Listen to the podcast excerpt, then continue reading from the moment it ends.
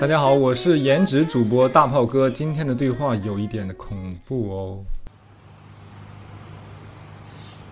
Oh, I don't know if you've heard, but someone moved into that old house down the road. Yeah, I know. I met the owner of the house yesterday as he was moving in. His name is Armand. Really? What's he like? You have to fill me in. Actually, he's a bit strange. I don't know. I've just got a bad feeling about him. Really? Why? Well, yesterday I brought over a housewarming gift, but Armand started acting really weird, and then he practically kicked me out. I tried to sort of peek into his house, but everything was so dark inside that I couldn't really get a good look. The whole thing really creeped me out. Well, you'll never guess what I saw this morning. A delivery truck pulled into his driveway and it dropped off a long rectangular box. It almost looked like a coffin. You see? Why would he. Hello, ladies. Armand! Oh, you scared the heck out of me. This is my friend Doris. Pleasure to meet you. If you're not doing anything tonight, I'd like to have you both for dinner. I mean, I'd like to have you both over for dinner.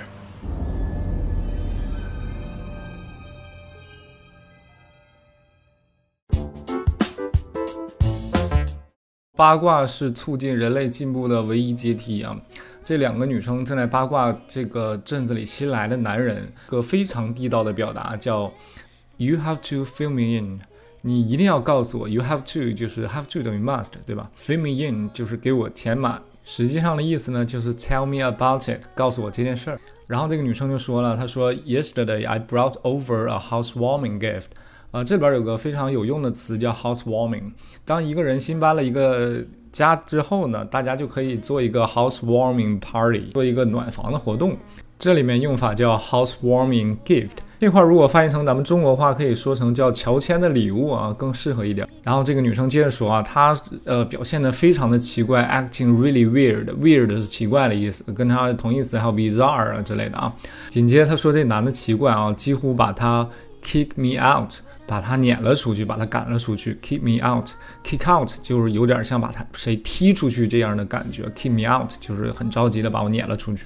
他紧接着说：“I try to sort of peek into his house。”这里边有个非常有意思的表达方式，叫 sort of，它加在了 “I try to do something” 的中间，实际上是起到了一个弱化语气的作用。因为如果说 “I try to do something”，有一点我用尽全力去做一件事儿。啊，他在 I try to sort of do something 的时候，把这个语气给弱化了。就我没有尽全力，我就是无意之间瞥了一眼。I try to sort of peek into his house。紧接着这两个人越说越邪乎啊，然后但是表达方式非常地道。他说：“Well, you'll never guess what I saw this morning. You'll never guess what I saw. 你永远也猜不到我看见了什么。You'll never guess 可以翻译成你猜咋的了。” 然后加一个从句儿，简直完美。紧接着下面这一句话，A delivery truck pull into his driveway。知识点叫 pull into。啊，我们停车很容易想到 stop，但是我们如果是那种小客 car 啊，或者这种 truck 呀，如果停在路边的话，我们经常说 pull over，pull over。这样的就是停在旁边。他这里边用的 pull into 后边加了 his driveway，就是他的房子吧是比较大的这种 house，前面有一种他的自己的车道，所以说停在他自己的车道里面，我们用 pull into his driveway。紧接着两个人越说越邪乎啊，最后用了一个词儿，it almost looked like a coffin。coffin 是棺材的意思啊，coffin。正在两个人聊得热火朝天的时候，这个男主突然出现了啊！这个女的被吓了一跳，她说：“You scared the heck out of me. You scared the heck out of me. 差点吓死我了。”呃，这里边这个用法是一个固定的搭配，“scared the heck out of me”。但是这个男生啊，还是尽自己的努力去表现的友好一点。他说：“A pleasure to meet you。”他的意思跟 “nice to meet you” 其实是一样的。呃，下一次我们不愿意说 nice to meet you 的时候，我们可以用 a pleasure to meet you 代替。之后他说了两遍，大家听起来好像是一样的话。第一句叫 I would like to have you both for dinner，直译过来是我愿意把你们两个都当做晚餐。Have you both for dinner 更恐怖了。呃，之后他发现自己说错了，他纠正了一下，I mean 我的意思是。I would like to have you both over for dinner。这句话多了一个 over，这句话就好多了啊！我想邀请你们两个过去 for dinner 吃晚饭啊！这你的知识点太多了，赶紧听一遍原文吧。 Oh, I don't know if you've heard, but someone moved into that old house down the road. Yeah, I know. I met the owner of the house yesterday as he was moving in. His name is Armand. Really? What's he like? You have to fill me in. Actually, mm, he's a bit strange. I don't know. I've just got a bad feeling about him. Really? Why?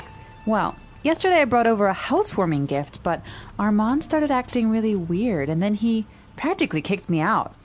I tried to sort of peek into his house, but everything was so dark inside that I couldn't really get a good look. The whole thing really creeped me out. Well, you'll never guess what I saw this morning.